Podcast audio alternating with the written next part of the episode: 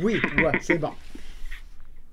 Le musée de l'ingéniosité Germain Bombardier propose, en plein cœur de Valcourt, plusieurs expositions et événements tout au long de l'année. Une activité spéciale portera, du 8 au 11 septembre, sur des véhicules industriels rares.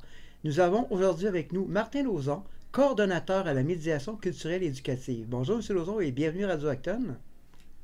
Merci. Bonjour, M. Burbé. Ça fait plaisir d'être là. Donc, euh, de quoi parlera-t-on plus précisément lors de l'événement des engins méconnus géants de la forêt?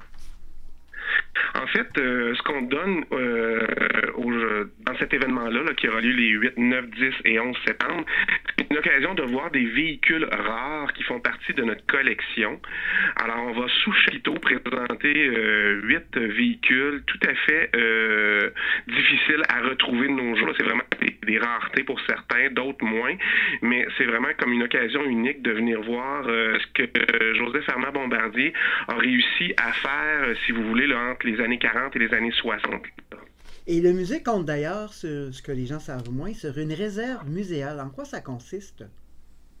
Bien, tous les musées ont une réserve muséale à leur disposition. C'est là qu'ils entreposent des documents, des artefacts et tout ça.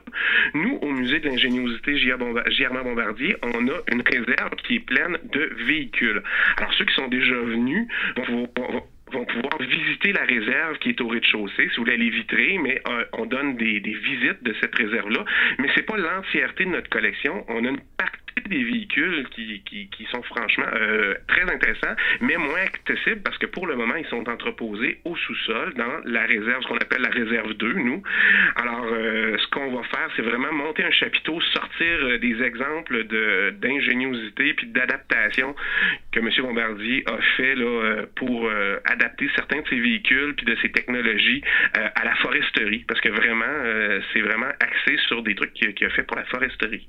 Pour revenir justement à cette activité, il y aura donc euh, pour le grand public et pour les jeunes, entre autres, le samedi 10 et le dimanche 11 septembre, des trucs fort intéressants à surveiller. Oui, ben en fait, ici au musée, on essaie toujours que les activités soient le plus familiales possible. Alors, euh, le samedi, ce qui est intéressant, c'est que sur l'heure du midi, on aura un food truck qui va être sur place. Alors, si les gens viennent nous visiter, euh, il y aura euh, de la nourriture sur place qui pourra être achetée. mais on a aussi prévu pour les familles trois grands jeux. Alors, c'est des jeux qui sont faits en bois. Ça s'appelle les jeux d'antan. Alors, il y a trois grands jeux d'organiser avec des toupies, avec c'est tout d'inspiration. C'est des jeux anciens, carrément, mais les gens pourront les essayer. Alors, ça va être live sur place, à côté du chapiteau, si vous voulez. Et on a prévu, un peu plus tard dans l'après-midi, à 15 heures, un grand conte. Alors, c'est Marc-André Fortin, qui est un conteur bien connu dans la région, ici en Estrie, et euh, qui va venir euh, nous raconter euh, quelques-uns de ses contes favoris. D'accord. Et lors de la visite au musée, on peut bien sûr en profiter pour visiter les autres expositions. Celle qui a été inaugurée en avril, Ado Cerveau Inventif, c'est également à voir. Ah, c'est également à voir, oui, parce que cette année, on fête le, centième anniversaire, si vous voulez, de la première invention de Germain Bombardier, c'est-à-dire ce qu'on appelle communément, nous ici, la machine infernale. Alors, c'est une espèce de véhicule sur patin, avec un hélice en arrière, puis un vieux moteur Ford. Alors, ça fait, il a fait ça en 1922. Alors, c'est pour le centième de cette année-là, on s'est inspiré de cette idée-là, à, à, quel point euh, Joseph Armand était jeune quand il a fait ça. Alors, on est allé à la recherche d'inventeurs canadiens, mais qui ont fait des inventions alors qu'ils étaient encore des ados.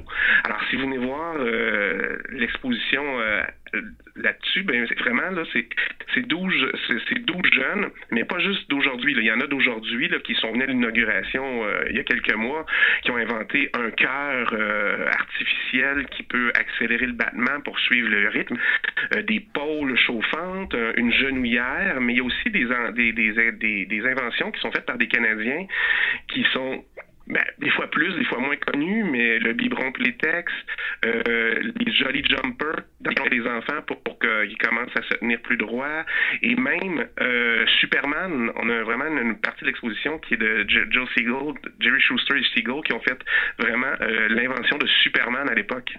Alors, ben, ça s'annonce euh, fort intéressant. Donc, pour redécouvrir ou découvrir le musée, merci, M. Lauzon. À la prochaine. Ça fait plaisir. Bonne journée.